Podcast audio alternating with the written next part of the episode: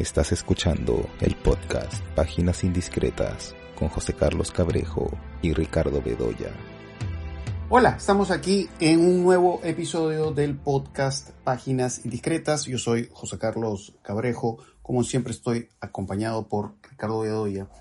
Y eh, en, en, esta ocasión queremos hablar eh, a propósito de lo que fue eh, la presentación de la última edición de la revista Ventana Indiscreta, en la que los dos trabajamos. ¿no? Es, se presentó este número que está dedicado al cine fantástico. Y en esa presentación eh, pasaron cosas interesantes porque muchas eh, de las preguntas del público tuvieron que ver con la idea del género fantástico o, o qué cosa entendemos por cine fantástico. Eh, y creo que con la idea del fantástico pasa lo mismo que en la actualidad pasa con otros géneros, que digamos hay un asunto de límites y de fronteras que eh, podríamos decir que son bastante débiles. Es decir, eh, indudablemente, claro, podemos pensar en, en, ciertas adaptaciones que tienen que ver, por supuesto, con lo fantástico de una manera muy evidente. Estoy pensando en las distintas versiones que hay del Señor de los Anillos o Harry Potter, donde se trabajan, pues, todos estos asuntos que tienen que ver con lo sobrenatural, con la magia. Pero el asunto de lo sobrenatural y de la magia es algo que, de una manera u otra, eh, así como lo encontramos en estas películas, o lo podemos encontrar en un viejo clásico como El Mago de Oz, eh, también puede aparecer en ciertas formas del terror o ciertas formas de la ciencia ficción teniendo estos elementos del terror, hay de pronto quienes dicen que, bueno, como el terror estaría apuntando a generar determinada emoción en el espectador, eso es lo que lo distinguiría el fantástico. Entonces, esta idea de la distinción, evidentemente, es algo muy complicado. Y revisando, ¿no? porque a propósito de la presentación, como que se me ocurrió revisar libros que hablan sobre el asunto de los géneros, vi que en un libro, que es un libro sobre los géneros cinematográficos de Vincent Pinel, había una filmografía esencial del fantástico y mencionaban el caso eh, de una película como Mulholland Drive.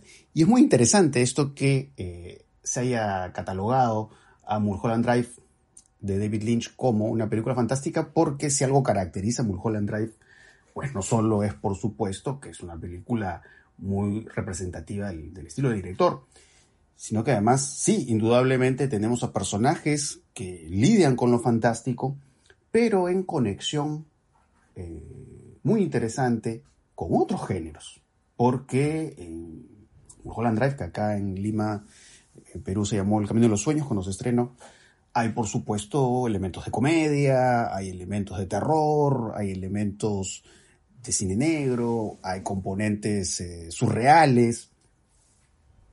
Eh, entonces es eso, ¿no? A la hora que tratamos de definir, de entender eh, lo fantástico, entramos a un terreno de mucha incertidumbre, un terreno de indefiniciones, pero por supuesto de indefiniciones que son fascinantes y atractivas para conversar. Pero bueno, no sé cómo, en el caso tuyo, Ricardo, cómo tú afrontas esta idea de lo fantástico o de qué cosa entendemos por o no por cine fantástico. Mira, yo creo que lo mejor eh, para abordar el tratamiento del fantástico o de cualquier otro, digamos, de cualquier otra vertiente genérica del cine, es partir de la impureza, ¿no? Es partir del mestizaje, de la impureza, de, la fusión, del encuentro de diferentes líneas o tendencias. Tal vez en el pasado, ¿no? En el pasado, cuando las industrias, eh, digamos, eran muy sólidas y estables y tenían sus unidades de producción y demás, los géneros, los géneros tenían, estaban mejor delineados, ¿no? Y entonces, claro, un western, por ejemplo, tú un western y habían elementos temáticos e iconográficos eh, que sin duda, digamos, eran perfectamente reconocibles y que lo catalogaban como tal, ¿no?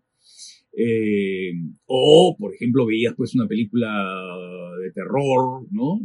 Digamos, eh, no sé, pues el fantasma de la ópera, Frankenstein o Drácula. Entonces, claro, tú encontrabas ahí determinados elementos que no te hacían dudar que estaban, digamos, catalogadas como tales, ¿no?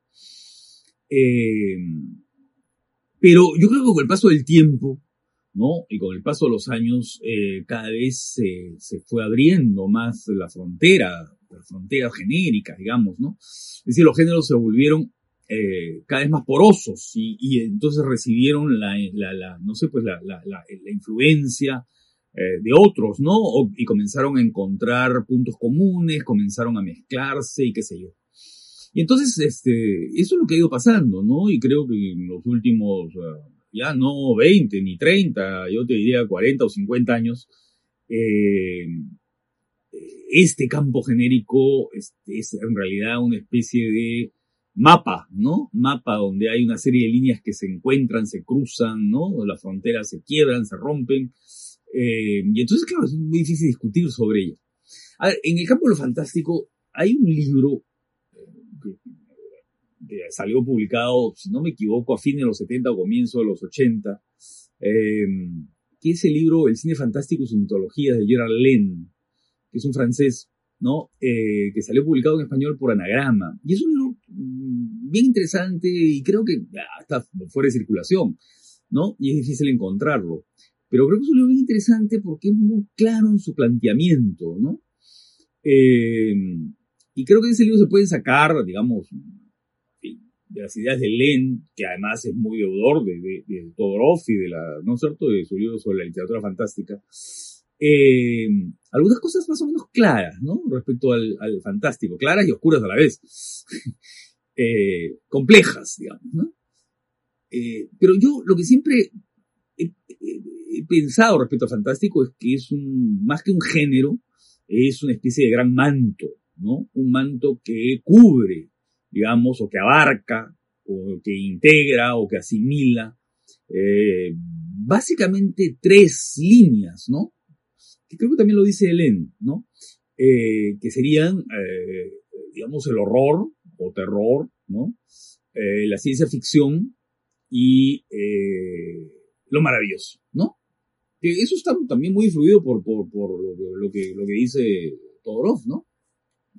Entonces, pero ¿cuáles son las fronteras o cuáles son los elementos que podrían ir eh, tipificando cada uno de estos tres grandes campos, ¿no? Tres grandes campos incluidos dentro del terreno de lo fantástico, ¿no? Eh, yo creo que es el modo en que se quiebra la normalidad, ¿no?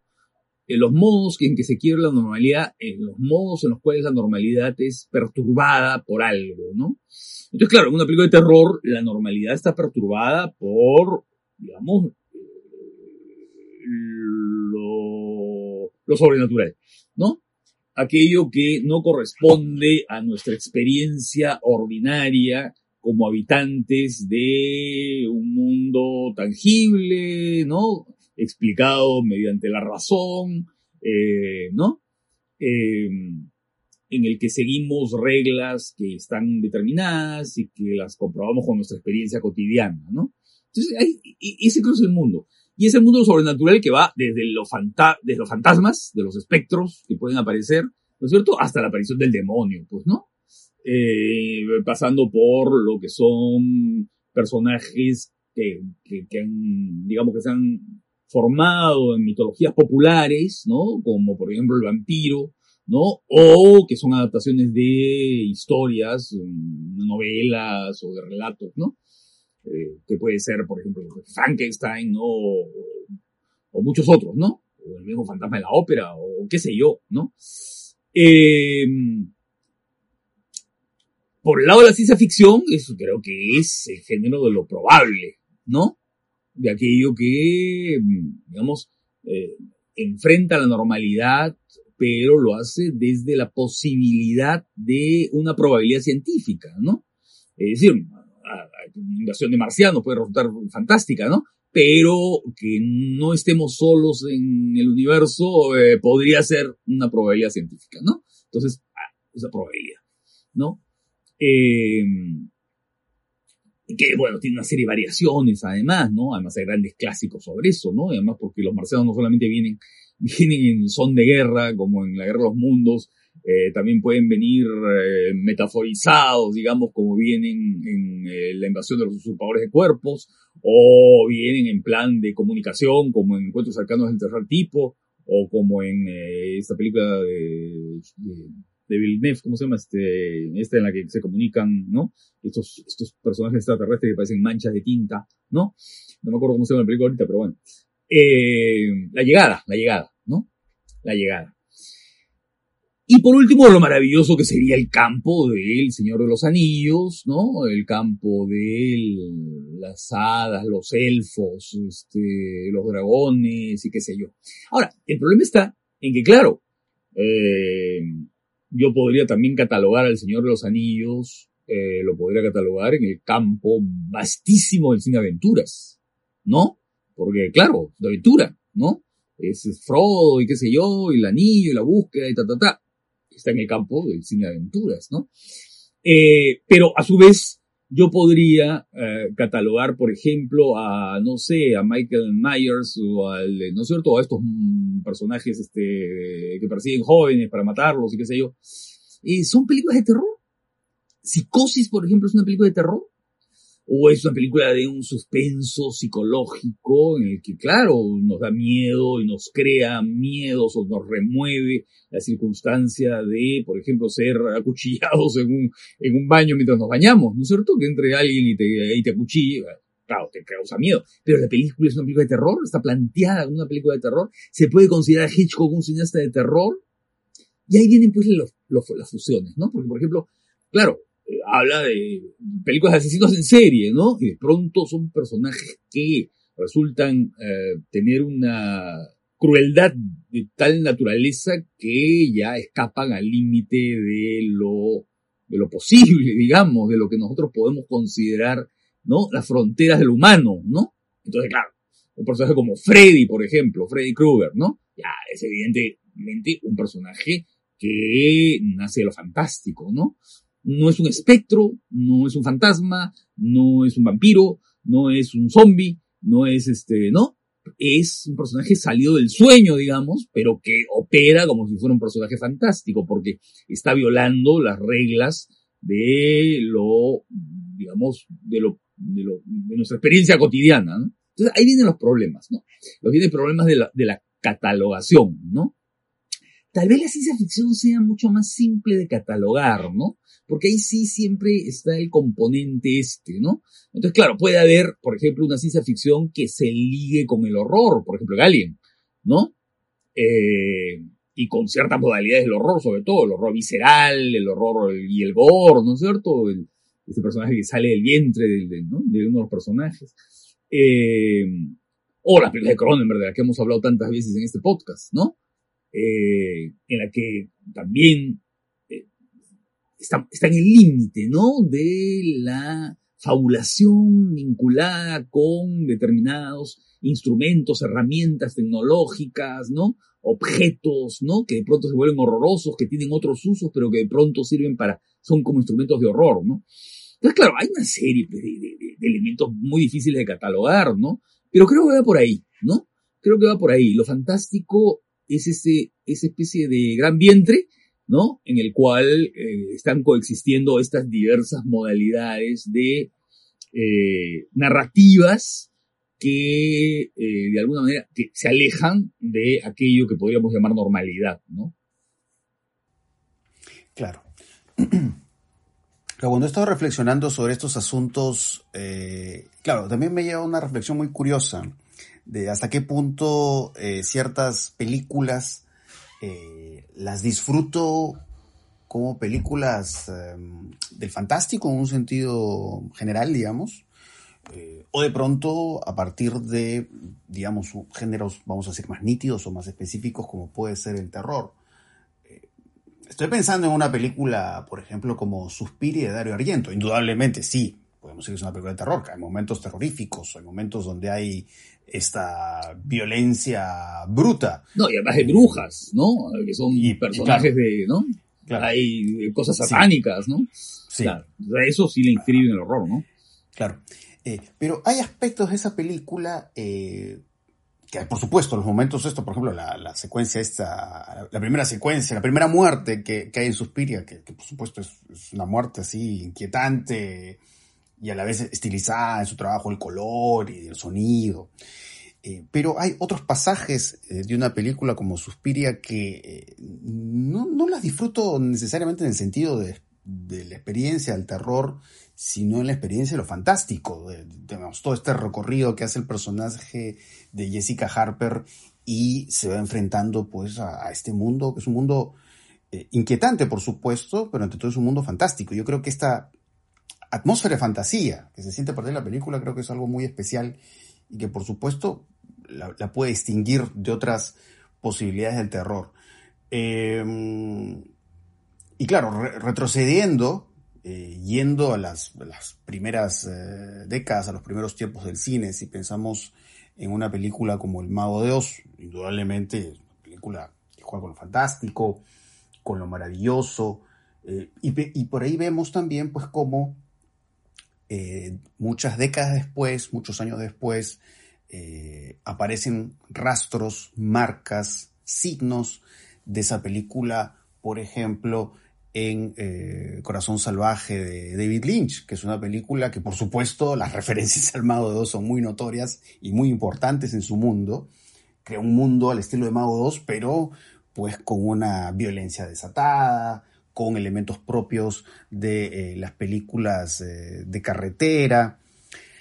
Eh, entonces, claro, ¿no? Saltar del Mago de Oz a Corazón Salvaje es justamente saltar a, a estas, vamos a decir, fronteras porosas. Pero también podríamos hacer una reflexión sobre las fuentes del cine, ¿no? Estas fuentes que nos llevan a hablar de un cine fantástico, porque podemos hablar de las marcas de los cuentos de hadas en el cine, podemos hablar de las marcas de ciertos eh, literatos como eh, y Bram Stoker, y que claro, por supuesto está ahí lo maravilloso, y cuando pensamos en Frankenstein, por supuesto que hay elementos que podemos asociar con la forma en que solemos entender el terror, pero también el asunto de la ciencia, ¿no? la, idea del personaje, del científico que juega a ser Dios y cómo eso, digamos, se va extendiendo en películas que eh, pueden encajar de alguna manera u otra en la ciencia ficción o el terror o a partir de la mezcla. Porque de hecho, eh, bueno, mencionas el caso de Cronenberg y estoy pensando en una película como La Mosca, que por supuesto tiene elementos que tienen que ver con las posibilidades de la ciencia, ¿no? Y a partir de esta situación en la que este personaje muta en este ser que conserva algo del humano, pero a la vez tiene características de una mosca. Pero en toda la, narrativa de la mosca de Cronenberg, pues, me acuerdo que volví a verla hace, algún tiempo, creo que el año pasado, me parece, hace uno o dos años creo que volví a ver la mosca, eh, y estaba pensando en el fantasma de la ópera, ¿no? la, idea de un personaje que ya no se siente el mismo, eh, que siente que corporalmente puede ser rechazado, pero digamos tiene, tiene esta fan, vamos a decir, eh, protector, ¿no? Y todo este vínculo romántico con un personaje femenino. Entonces, eh, tanto en, asuntos que tienen que ver con lo visual, pero también asuntos que tienen que ver con la propia estructura narrativa que pueden tener las películas, pues ahí encontramos eh, cruces eh, muy curiosos. Y podemos encontrar más cruces interesantísimos con respecto al de lo fantástico, porque eh, ¿qué pasa si reflexionamos eh, sobre las películas de la saga de Star Wars, de la Guerra de las Galaxias, que bueno, pensando, por ejemplo, en las, viejas películas de la Guerra de las Galaxias, que ahora se les, llama de otra forma, ¿no? Creo que es episodio 4, 5, 6, digamos, con todos estos saltos de, tiempo que hay con las películas de la saga, pues vamos a encontrar elementos también, por supuesto, de la aventura y ciertos personajes y ciertas situaciones y ciertos escenarios que también son muy propios del spaghetti western. Y eso es interesantísimo y que eso se ve claramente en esta serie de Mandalorian, que me parece de, lo que se ha producido con relación al mundo Star Wars es lo más fiel a las viejas películas.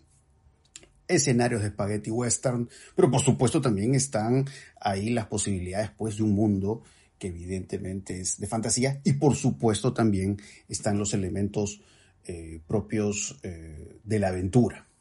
Entonces, yo creo que este hielo fantástico, eh, de una manera u otra, tiene que ver con, eh, digamos, la idea de un componente transversal, ¿no? que, pasa por varios géneros o aglutina varios géneros.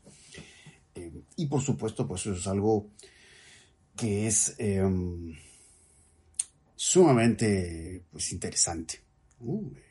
Y bueno, podríamos hablar también, por supuesto, qué pasa con las películas de Marvel, ¿no? Los multiversos, ¿no? También que ahí hablamos claro, de ahí sí, de lo fantástico. Claro.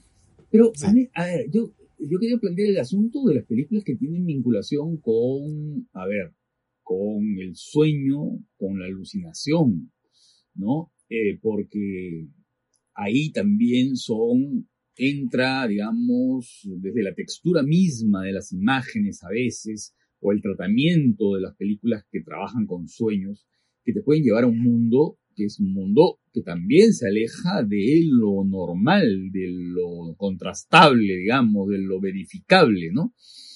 Pero lo hace a través de otras vías, no lo hace a través de lo sobrenatural, no lo hace a través de la probabilidad científica, no lo hace a través del mundo de los cuentos de hadas y de la existencia de, no sé, pues, de los seres del bosque, como en las películas de Miyazaki. Eh, lo hace a través de la incursión en el, en el subconsciente, en ti mismo, ¿no? En este lado, si tú quieres, incontrolable y qué sé yo, ¿no? Que es el mundo del sueño. Entonces ahí es un campo bien interesante, ¿no? Porque es un campo que va más allá de las clasificaciones eh, canónicas, digamos, de los géneros, ¿no? A ver, pienso, por ejemplo, hay una escena que a mí me parece terrorífica, una secuencia, ¿no? Más que una escena, una secuencia. En eh, El discreto encanto de la burguesía, ¿no? Que es una película que, claro, está atravesada de comienzo a fin por, digamos, por el onerismo, ¿no? Por esta situación, digamos, de acumulación absurda y de situaciones que solamente se pueden explicar por, eh, digamos, la, la ligazón de lo onírico, ¿no? La relación con lo onírico. Pero hay un momento en el que ellos están en un restaurante y de pronto aparece un joven soldado, ¿no? Está vestido de militar, ¿no? Y entonces les pide permiso a este grupo de burgueses que están en la cena, que no pueden cenar en realidad, ¿no? Eh, y les pide permiso para contarles un sueño, ¿no? Y de pronto se representa el sueño, Buñuel filma el sueño, ¿no? Y es un sueño en la que él está caminando por un con una escenografía que a la vez es muy simple y tiene una iluminación muy particular, ¿no? Y él dice, yo me vi caminando por el país de los muertos, ¿no? Y se lo ve caminando y simplemente eso. Y esa frase, me vi caminando por el país de los muertos, o algo parecido, no, no, no, no estoy citando literalmente, ¿no? Es absolutamente espeluznante, ¿no? Y porque es, eh, realmente es en la, dentro del, de, digamos, de la de la lógica de la película es como la, representación del sueño narrado eh, dentro de una película que es a su vez, ¿no es cierto?, como una especie de sucesión de sueños de frustración, ¿no? Porque nunca pueden hacer lo que ellos buscan, nunca pueden hacer lo que quieren. Y resulta absolutamente espeluznante, ¿no? Y es nada más que eso. O por ejemplo, eh, Lynch, pues, ¿no? David Lynch, ¿no? En que claro, ahí hay varios niveles, ¿no? Porque está la mirada de Lynch respecto a, lo fantástico, digamos, a través de una mirada objetiva, entre comillas, objetiva. Por ejemplo, esa secuencia que salen del restaurante y van caminando por esa calle, ¿no es cierto? Estos dos personajes hace un, hace un personaje extraño que pronto aparece, y que es una especie de, ¿no es cierto?, de personaje así desgreñado, oscuro, ¿no? y que te causa una impresión de, terror, ¿no? Por la sorpresa y por, la presencia misma. Y sobre todo por la... Un mendigo espectral. Sí. Un mendigo pero, espectral. Pero, sobre todo, además, no tanto el personaje mismo, entonces, ¿qué? Es el antecedente. Lo que escuchamos en la banda sonora, que es una cosa muy expectante, ¿no? El camino de esos personajes que parecen, eh, la mirada, la expresión, que parecen dirigirse hacia, hacia algo inesperado, algo que no conocen, ¿no? Hacia un mundo, van a entrar a un mundo muy, muy curioso ¿no? Y es una cosa muy, o bueno, la famosa secuencia del, Club Silencio, ¿no? En la que ahí eh, los personajes mismos, las dos mujeres, ¿no es cierto?, están entrando en un mundo paralelo, ¿no? Desde el momento en que la cámara se acerca a la fachada del club, ¿no es cierto?, un movimiento un poco extraño, ¿no? Y entramos a otra dimensión. O, por ejemplo, el comienzo de, de Holly Motors, la película de Leos Carax, ¿no? Con él despertándose, ¿no? Este, saliendo de la cama, encontrándose con una especie de, de, ¿no es cierto?, de, de, pared, de muro, de, no sé, es una especie de pared que tiene una puerta o secreta, ¿no? Y que abre y lo conduce al mundo de los sueños, que para el caso de la lógica de la película y para la mirada de los Carax es el mundo del cine, ¿no? Es entrar a la proyección cinematográfica, ¿no? Y, contemplarla, ¿no?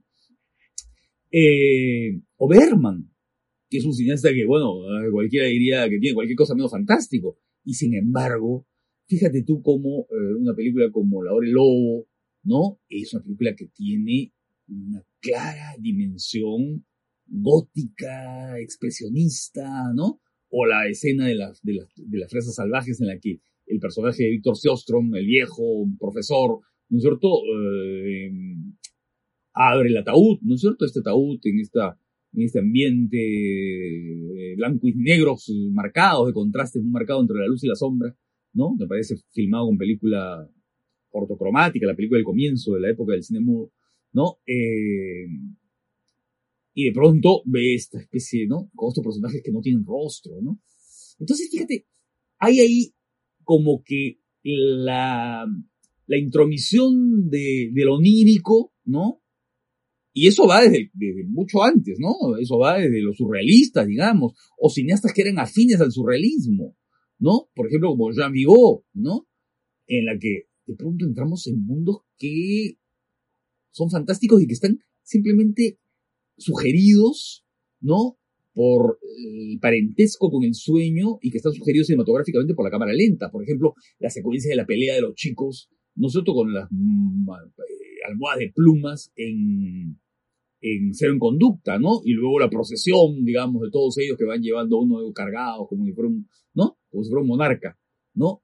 O, por ejemplo, el erotismo y la relación con el sueño en la talante, ¿no? Con estas imágenes de la mujer flotando, la mujer en el agua sumergida, o de soñando y ellos agarrándose las, las axilas en esta especie de, fantasía erótica, ¿no? Entonces ahí hay también una dimensión de lo fantástico en el sentido que el sueño es una realidad, digamos, que este, tiene una especie de autonomía eh, y además una suerte de separación de aquello que puede ser la experiencia cotidiana, ¿no? Porque también podríamos eh, eh, entender que muchas películas de vampiros, de, perdón, de fantasmas, son películas que están en el borde de eso, de la experiencia onírica. ¿Lo vi? No lo vi. ¿existe o no existe? ¿Es material o es inmaterial? ¿No es cierto? ¿Es este sólido o es evanescente? ¿Qué cosa es? ¿No? Entonces ahí también hay esa dimensión de lo, de lo incierto, de la incertidumbre, ¿no? De lo que no sabemos bien definir ni, catalogar, ¿no? Claro.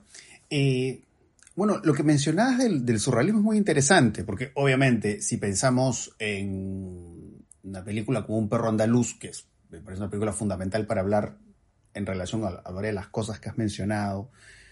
Y claro, digamos, esta, esta situación en la cual tenemos una secuencia en la que, bueno, sé, el tipo este que está acosando a una mujer, de pronto siente que hay unas sogas en su cuerpo que están sujetadas eh, ante la aparición repentina pues, de un piano de cola con unos burros poderosos encima y unos maristas ahí enlazados en la soga.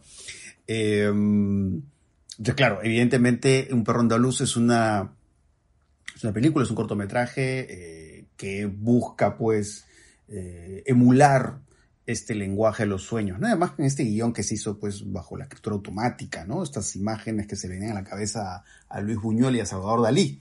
Las imágenes así que automáticamente se les venía a la cabeza sin ninguna clase de, atadura moral eh, y que esto dio lugar pues a, digamos, eso que nos van mostrando estas imágenes. Pero ahí, claro, esta frontera eh, entre el sueño y la fantasía, cómo ha hecho que eh, una película como Un perro andaluz sea un referente de cierto tipo de imágenes que hemos visto en expresiones de lo fantástico, en el cine. Eh, de hecho que creo que una de las cosas que caracteriza a Un perro andaluz es esta idea de los de los cuerpos eh, fragmentados. La mano, por ejemplo, el personaje este que va caminando por ahí y ve, ve una mano. Em, y claro, esta fragmentación de ahí la vamos a ver, por ejemplo, en la versión que tiene Jean Cocteau de La Bella y la Bestia, ¿no? estos, estos brazos ¿no? que se extienden de unas paredes. ¿no? Y en Repulsión, ¿no? Polanski. Unas antorchas. Y claro, de lo vemos también en Repulsión de Polanski, ¿no? que, que además es un, Polanski es un cineasta muy interesante para hablar de lo fantástico, pero pues, lo fantástico llevado pues a ese mundo tan personal suyo, de, paranoia, ¿no? este sentimiento de persecución. Eh, y la vez pasada que hablábamos eh, de esta última película de Sam Raimi, Doctor Strange, ¿no? que justo hacía mención al hecho de eh, esta secuencia que imita claramente pues, un fragmento de un perro andaluz, ¿no? cuando la bruja escarlata ve este personaje que es uno de los Illuminati, supongo que vieron la película, y como que le quita los labios, ¿no? Tal cual como una de estas famosas secuencias de eh, un perro andaluz. Entonces, eso, eso me parece importante, ¿no? Digamos, eh, el, surrealismo como una vanguardia que ha sido, digamos, un referente para eh, distintas construcciones de lo fantástico en el cine. Y a su vez eso nos lleva también a pensar, y, como creo que tú de alguna manera ya lo has adelantado, la relación del cine de autor con lo fantástico. Eh, habíamos mencionado el caso de David Lynch, que en el caso de David Lynch tiene que ver también con estos cruces con lo surreal y con distintos eh, cruces em, de género. Pero, eh, ¿qué pasa también en, este asunto del fantasma? Que eso es muy curioso, lo del fantasma, porque claro, esta idea del fantasma existe o no existe, el fantasma lo estoy imaginando o es que realmente dentro de la ficción está ahí ese ser. De hecho, que pensar en, la película, en la famosa película de Wes Craven del 84, Pesadilla en la calle, es muy interesante eso, eh, de este personaje, el personaje Freddy Krueger, que tiene esta capacidad de, estar en el mundo del sueño y como cruzarlo. ¿no? Es como que de alguna manera está en esta suerte de frontera.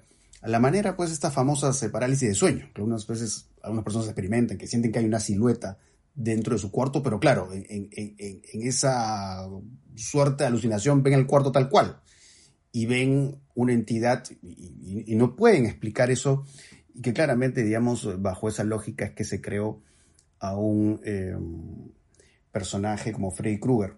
Pero de pronto saltamos pues em, dentro de mundos autorales a estas otras expresiones de lo fantasmal. Estoy pensando en la película El tío Bunme, que recuerda sus vidas pasadas de Apichatpong Wirasetakul, que no es la idea del, del fantasma pues inquietante, el, fantasma que te turba, sino más bien es esta relación próxima, cercana con el fantasma. Tú estás, eh, se ve en la película, se una secuencia en un espacio rural y aparecen los fantasmas, fantasmas de seres conocidos, familiares, y se sientan en la mesa, ¿no? Es, alguien más que está ahí. Eh, no se toma eh, con sorpresa eh, la presencia del fantasma. Y podríamos saltar, por supuesto, el caso de Miyazaki, específicamente el caso del viaje Chihiro, que también ahí vemos presencias fantasmales, pero que no están, pues, bajo eh, la lógica del terror. Y podríamos saltar a eh, otra película muy interesante que no sé si todavía estará disponible en Netflix, que es esta película A Ghost Story, esta película de Lowry, ¿no? De que vimos, vimos también una película que tiene que ver con el fantástico, que es La leyenda del caballero verde, que no sé si seguirá disponible en Prime Video, pero que también ahí la idea del fantasma pues es parte de eh, una aproximación muy singular, que más bien ahí la figura del fantasma sirve para eh, reflexionar sobre la idea del luto, de la pérdida, ¿no? O sea, el fantasma lo vemos ahí, eh, no puede ser detectado por la persona que ha perdido a, este fantasma, ¿no? Nos cuentan que, el personaje ha muerto y se ha convertido pues en este espectro.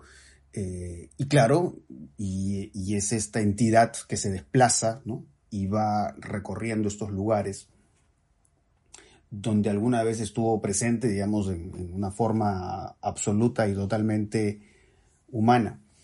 Em, y el monstruo. El monstruo no siempre va a ser, pues, eh, un ser que eh, va a perturbar. A veces pueden ser monstruos, monstruos encantadores, como los que podemos ver en el cine Guillermo del Toro, por ejemplo, ¿no? En Hellboy. Eh, incluso de alguna manera también en el laberinto del fauno. Me parece, Guillermo del Toro me parece fundamental también para hablar de la idea de lo fantástico. Entonces, nada, ¿no? Eso es lo interesante, ¿no? La, forma en que reflexionar sobre el asunto del cine fantástico nos lleva a reflexionar sobre otros géneros y también, por supuesto, a reflexionar sobre eh, ciertos directores que dejan ahí una marca muy personal en, esta clase de personajes y de situaciones que son muy típicas de lo fantástico. Creo que deberíamos hacer este algunos podcasts, no en todos, claro, en vez de comentar películas que cada vez además hay menos para ver menos películas interesantes para ver. Aunque ya viene el Festival del Este y habrá que comentarlo. Eh, deberíamos hacer programas así como de, ¿no? Eh, conversaciones sobre géneros, ¿no? Sobre géneros, sobre, sobre, algunos temas, ¿no? O sobre algunas tendencias, por ejemplo, del cine de los últimos años, ¿no? El cine de los últimos años, por ejemplo, no sé, pues, el, no sé, el, cine de la lentitud llamado, ¿no? Que yo creo que, que está muy mal llamado, pero bueno, de esa manera, o otros tipos de, ¿no? otras tendencias, ¿no? O por ejemplo tendencias del documental, ¿no? Que es tantas, o de la no ficción, ¿no? Eso podemos ir haciendo cada cierto tiempo, ¿no? Sí, sobre todo además porque no siempre hay cosas interesantes en la cartelera. Claro, claro. Se claro, la plataforma. Sí, claro. Hemos en el episodio anterior hemos tenido la oportunidad de hablar de, de películas atractivas, pero lamentablemente no siempre hay la oportunidad de decir, bueno, vamos a dedicarle todo un episodio a estas películas porque honestamente siento que no siempre vale la pena. Se, más bien es interesante. O sea, mm. Claro, entonces eh, hay tantos temas que hablar, como el caso del cine fantástico, que, nada, creo que eso resulta atractivo y finalmente creo que nos llevan a hablar de películas que realmente sí nos entusiasman, que realmente son películas que, que nos mueven. De todas maneras, para terminar, quiero, quiero cerrar con esto. Eh, también está el caso de películas, bueno, mencionadas a Hitchcock, pero digamos, está el caso de estas películas y de estos directores que van creando mundos que parecen fantásticos y no lo son. Ese es un caso interesantísimo y que podría dar incluso para un episodio, incluso. Pero por supuesto el caso de Vértigo, porque Vértigo, claro, pues no es fantástica, pero digamos todo el trabajo visual de los colores eh, nos lleva a una situación fantástica y este personaje que le tiene la trampa, Scotty, finalmente es como quien hace las veces de un director, que, va creando un mundo que Scotty, como si fuera el espectador, tiene que creer. Entonces, es maravilloso eso en vértigo. O sea, cómo uno disfruta esa película como si fuera fantástica cuando no lo es. Eh, y que en ciertos géneros me ha pasado, me ha pasado viendo también eh, películas que creo que guardan ese espíritu. Estoy pensando en la película eh, Todos los colores de la oscuridad de Sergio Martino, también hay eso, ¿no? El personaje que cree enfrentarse a esta secta diabólica y la fotografía, la música va creando pues todo este sentido de fantasía, pero después descubrimos que esa fantasía no existe.